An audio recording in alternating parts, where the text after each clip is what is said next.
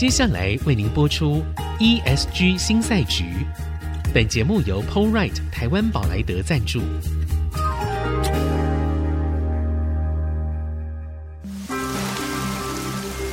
这是企业永续的世纪挑战。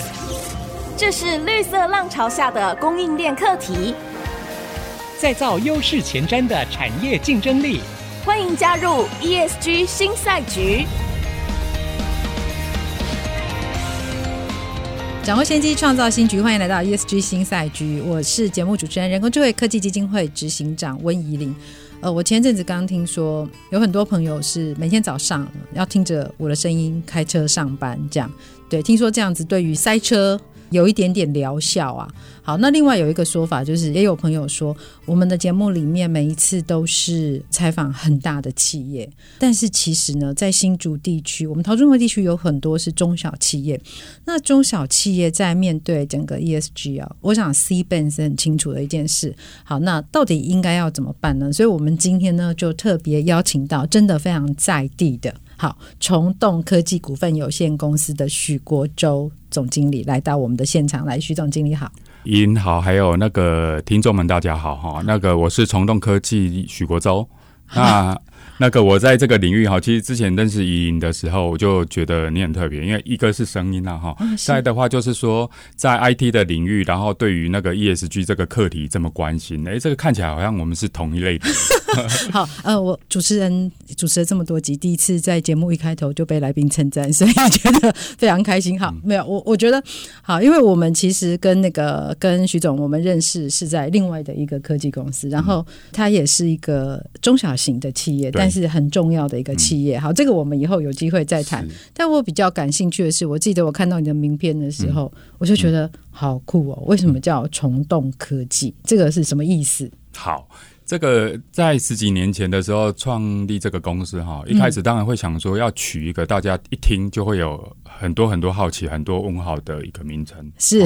那我当然在念书的时候，那时候的话大概对物理啦，或者是对天文哈这些都很有兴趣。那在更早的时候，小时候嘛，大家都看过，以前我们叫小叮当啦哈，后来叫哆啦 A 梦。哆啦 A 梦，对，现在不能叫小叮当，会透露年纪。对，这个就年纪不小心要讲出来。那。以前的话，大家就觉得哦，里面有个时光机啊。假如说我今天那个考试考得不好，uh. 可不可以回到过去哈，重新再看一下当时的这个题目哈？OK。所以小时候就有很多的幻想。这个时光机哈，其实大概就是虫洞的概念。OK，好，好，那当然就是说，现在的话，我想这个科普哈，这个资讯已经很多了，嗯，所以现在大家很喜欢看穿越剧嘛，哈，这个穿越剧里面的话，大概呃谈到的大概就是虫洞的一个概念，是好，那当然大家这样讲，哎，那个都是电影播的啦，漫画写的，好像不怎么实际。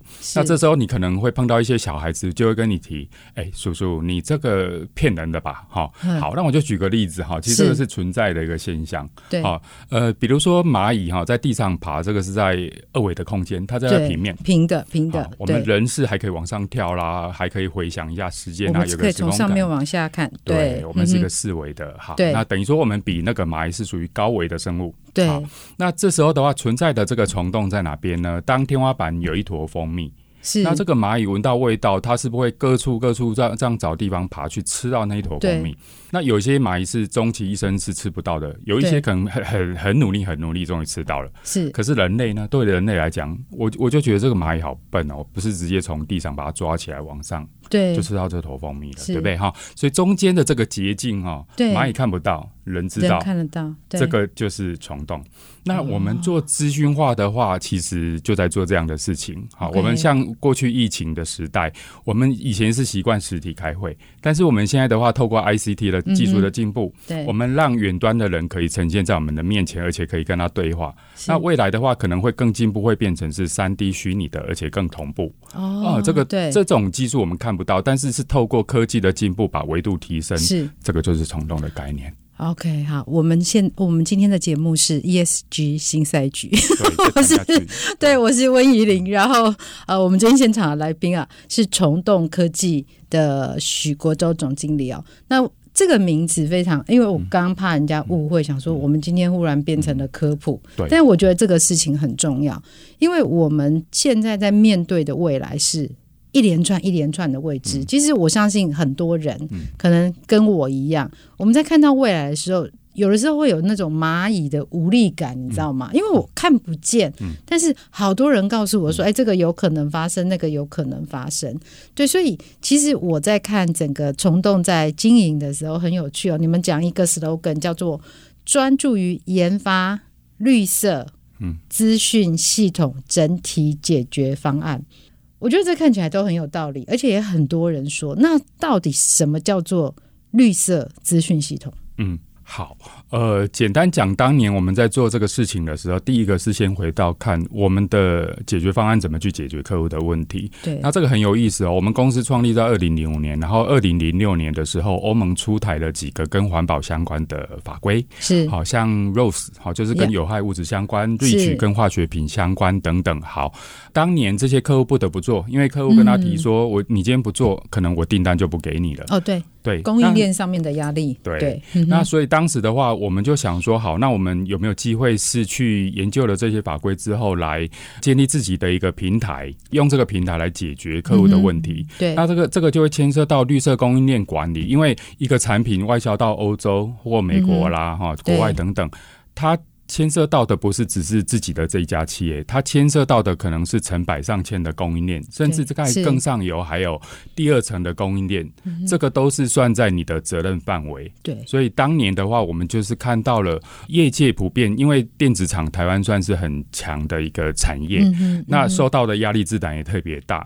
那这个问题只要不克服的话，其实他们是很难去应付这个未来法规的要求。没错，是。范畴三是，其实范畴三在那个时候，其实我们就。已经看到影子了，只是没有特别去把它说出来说，说哦哦，大家要小心哦，以后不是只有你一家的问题，是所有的这些利害关系人，你的上下游其实都是要一起承担的，连坐法。对对对。对对对对，对。OK，所以你们的绿色的资讯的服务系统，哈，整体的解决方案，其实从两千零五年就开始，所以到现在是也已经。对，已经快二十年了，已经快二十年了。对，对，那你们整个在看到的，嗯、其实有什么样的改变吗？嗯、因为从二零零五年开始，然后一直到现在，嗯、这个当中啊，嗯、很多重要的事情都在这个地方发生。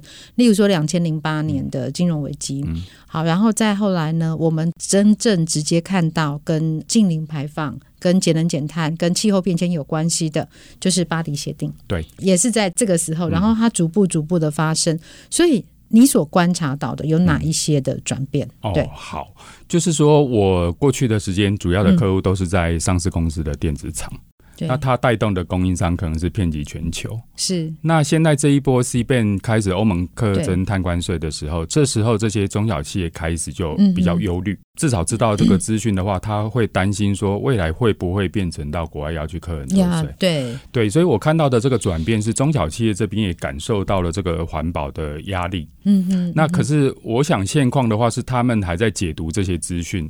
呃，大概会分几个层次来讲哈，就是说有一些厂商他可能。认为说，哎、欸，这个不是台电的事嘛？因为电力是属于间接排放嘛，哈、哦，对，对他觉得说，哎、欸，那对你发展再生能源多发展一点，然后绿能嘛，哈，那这个就解决他的问题。那第二个的话，可能是他是认为这些原物料厂商是像钢厂啦、水泥厂啦，哈、哦，所以是中钢的事啊，台泥的事，呃、对。对对，他好像还感受不到，哎、欸，这个跟我有关嘛？哈，那所以，但是有一些比较担心的。他已经想的比较深了，哈，他担心的话是他订单的问题，因为过去谈到这个 R 一百啦，哈，这些品牌客户像二零三零年要进零供应链的要求的时候，他就担心我的订单会不会接不到，因为他们这时候联想到二零零六年那一波，当 Rose 出来，当无铅出来的时候，确实一开始很多厂商是不放在心上的，不太重视，但是后面的话，当这个禁令一出台之后。不好意思，他不提交相关的证明，他就有订单就拿不到了，陆续陆续。那所以他们现在的话，有一些比较紧张的中小企业就担心这个事情。好，那可是这个事情的话，其实了解的人知道它有一点难度。对，那不清楚的人，反正就是这个不关我的事情。是。哦，那我观察到的这个情况是，其实这个供应链是处在一个碳焦虑这样的一个状态。碳焦虑，对他们现在在谈，所以他们现在的需求其实是一个，你用碳焦虑来形容还蛮有趣的，嗯嗯、因为我们很多人很有趣啊，就是哦，碳盘查，然后下一步呢？下一步我们很很希望寻求一个终极的解决方案，所以好多人都在谈碳权呐、碳汇啦，所以我我们其实政策也走得很快嘛，是、嗯，对我们就是呢，直接就去。就去说，哎，我们现在有一个碳权交易的这个平台出来了。好，那碳权交易平台它现在在做什么呢？我们在前几集的节目其实都有跟大家谈过。嗯、目前此刻、嗯、其实还是以教育的功能嗯为主。嗯、好，所以我们现在其实每一次在节目里面，我们都会很希望可以试图来厘清所有这些脉络。所以中小企业目前处于一个。碳焦虑，嗯，可是我觉得分两群哦。如果照你刚刚的说法，嗯、一个是碳焦虑，一个是、嗯、呃还在思考到底跟我有什么关系。好，那这两种不一样的心态，其实会产生出来两种不同的做法。好，那到底这是什么样的做法？我们休息一下，待会回来。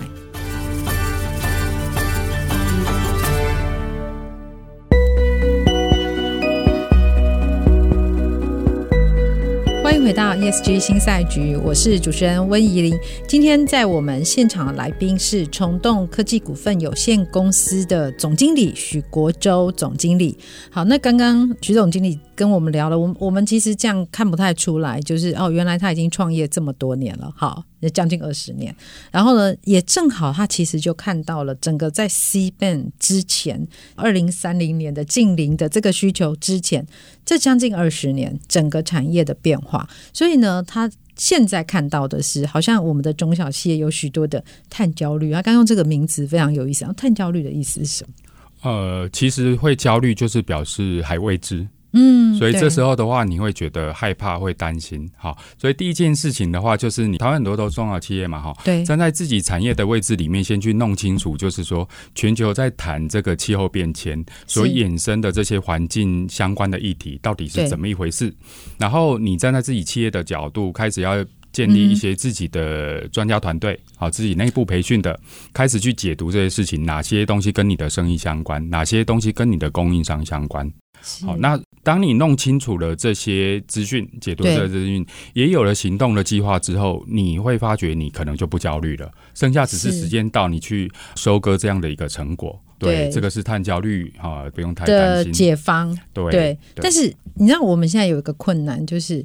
在这两年，我们忽然发现说，整个台湾多出了很多 ESG 的专家，哈，有很多对，对碳方面的专家，还、嗯、有、啊、还有跟着很多能源的专家。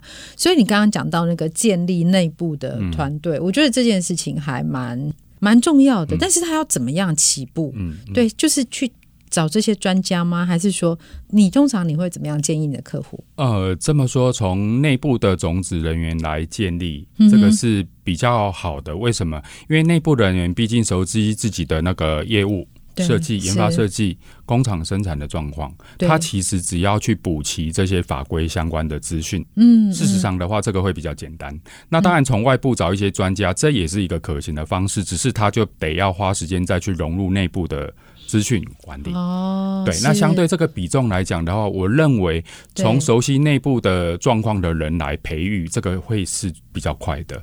那当然就是说，对于中小企业主来讲，现在要找到这个诱因，可能不是跟他谈谈盘查。因为他会不知道我为什么要做碳盘查，因为客户不见得有叫我做碳盘查，是就有点像，比如说我举例，人的话要去做健康检查，这个一定是你自己要认为这个的重要性，是没错。那你今天别人是没有办法逼你的。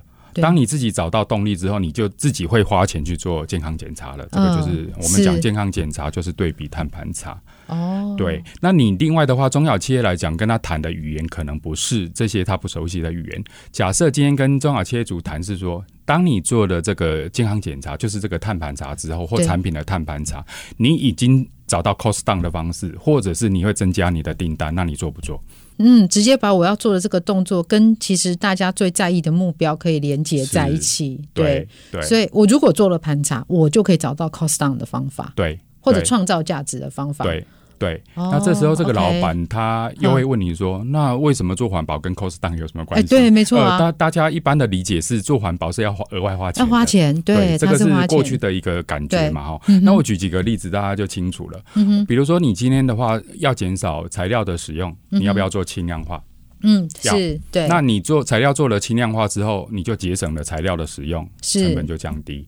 对，好，那再来的话，就是说你的工厂过去的能耗太高，所以我针对某些关键的制成设备，我可能就开始加大力道去找出它节能的方式技术。对，那是这个东西是不是 cost down？啊，都是是嘛哈对，那可是过去为什么大家好像都知道这个也是一个尝试嘛？哈、嗯那为什么不做？嗯，呃，第一个他可能没有感受到什么压力。压力，对，那我就想说，好吧，那我要投入一些研发的时间去做，那倒不如我就安于现况嘛。是，是那现在的话，外部的这个压力已经来了，政府也给了一些推力。那这时候的话，就会 push 一些往前进的这个企业去钻研这个技术。嗯嗯嗯、是，对对，但是这会有一个很有趣的状况出现，就是说，很多中小企业会有这种心态，他觉得啊，我好啊，我要开始做啊啊，政府有没有补助的？助对，嗯补助的专案，我常常其实不是说净零排放啦、啊、这些事情而已，其实包括像 AI 啊，所有的这种新科技的导入。嗯对，好像很多人直觉就是说，那这政府应该有补助吧？政府应该有辅导专案吧？对你，你有遇过这种状况吗？哦，有，特别是在台湾哈，其实现在一些中小企业我跑了很多哈。其实目前的这些工厂的老板会有个错觉，他会觉得说做这些环保的事情，政府应该要给补助。那支付业者去跟他谈的时候，这个业者可能会说：“哎，那现在政府有补助啊，应该导入这个东西是免费的。”哦，因为有补助嘛，哈、哦 okay, 啊，当然以企业来讲，他直接要自己投资部分了哈。是，那但是这个东西的话，就会造成就是说这些业者有错误的期待。嗯、其实呃，这么讲，我认为政府的补助只是一开始推动一把，但是后面这个持续性的投入是企业主他要找到这个诱因自己持续做的。我认为这个诱因现在还不是这么强烈。就是我刚刚提到的那个原因，是是。呃，当环保做环保，它可以 cost down 的时候，对这个诱因他还没有感受到。那、那当然有一些企业他已经看到了，对。好、哦，那但是还有很多的中小企业还没感受到这一点。那剩下的话就是说，要如何让他们知道哦，这个原来是可以做 cost down，而且可以接到更多利润更高的订单。嗯嗯嗯嗯。其实，对我我呃，我们今天现场来宾哦是。在地的，在新竹的虫洞科技，这是一家资讯服务公司，而且是提供绿色的资讯服务的一个解决方案的公司。好，那我们现场来宾是总经理徐总经理。好，那我们刚刚在聊的这些事情哦，这我觉得这是一个常态啦，而且。呃，也无可厚非，因为一开始我感觉虽然可以 cost down，但是我还是要先付出一笔钱，嗯嗯、所以我当然会希望说，哎，如果有政府的补助，那不是正好吗？对，好，其实对于有一些支付业者来说，对他而言，他是哎借由政府的补助可以做成这个生意，哎、嗯，也蛮好的。好，那但是他长期看起来。好像会使得大家对于这件事情的认知产生一些些偏差，对，是不是？对，嗯、因为这样的情况会造成，就是一些这种补助专案啊，嗯、做的东西会比较浅层。就是说，他没有办。我刚刚提到一个论点，就是说，其实企业本来在做的这个管理体系，它本来就在的，只是要透过这个外部的这个拉力，把它强化的更好。那但是我们今天的话，只要透过这个补助的费用哦，可能金额不是太高。那这样的话，就会变成说，大家为了要应付结案，东西会做的太表层。哦哦，那是对，那反而应该是要比较回过头去看说，那企业针对这样的一个投入，这个支付系统的投入的话，是他愿意付出多少代价，而是他可以为他企业带来效益的，这个本质还是要回到这里来看。嗯嗯、是，那如果你这么多，你因为我们今天的内容真的是我们节目一年多以来，我觉得最。嗯最落地的一次，对、嗯、我们谈到了很多，你真的在中小企业会遇到状况。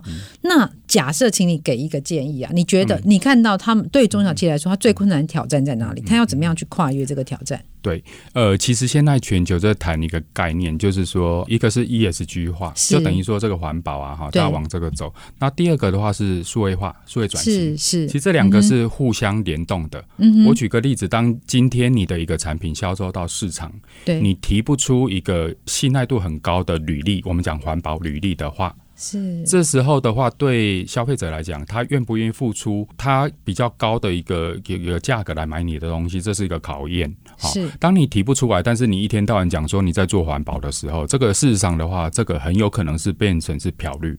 啊、那漂绿的话，现在影响到的就是商誉。嗯，那这个对整个环保在推动也是不好的，因为其实我相信很多人是希望支持环保的，特别是一些年轻的世代嘛，因为这个是未来他们生存的环境。那当他愿意做的时候，他最担心的就是我会不会被骗了。嗯，对。那当我今天这个履历不足够，或者是多数是透过人去把它。做出来的一个报告的时候，这时候的话就很容易造成漂绿的机会。那这个是不利于环保的。嗯。所以未来的话，应该是说，我们从一个最下游的产品，如何往上溯源到，就是这个产品的环保履历，可以用最有效率，也就是最低成本的方式产出来，然后到市场上。呃，这是一件就是我认为未来会发生的事情。所以环保履历，如果刚刚徐总的意思，我们把它稍稍再清晰一点，就是。环保履历，它最好是我们是在一个自动化的流程里面出来的这些数据，没有人手的介入。好，所以也就是说，当我们在做不管是碳盘查，或者是我接下来哈，我们在往前，我们真的要往近邻的路上前进的时候，它非常重要的是，你一定要有完全的数据化。嗯，对。然后呢，排除掉这种人手可能介入的这样的误差，或者是作假。对，好，然后呢，其实还会有一个，就是日后有任何法规上的调整，我可以直接从资讯系统里面嗯去调整它就可以。没错。好，非常谢谢徐总今天跟我们分享的这些哦。那其实呃，我觉得近零排放它是一个手段，好，它真正的目的其实我们在看的最后还是让地球。是成为更美好的、适合万物居住的地方。那除此之外哦，其实我觉得除了净零之外，有很多更重要的事情。我们在下一节节目继续来访问徐总经理，谢谢。本节目由 POLRIGHT 台湾宝莱德赞助，POLRIGHT 台湾宝莱德与您一同掌握 ESG 浪潮的全新赛局。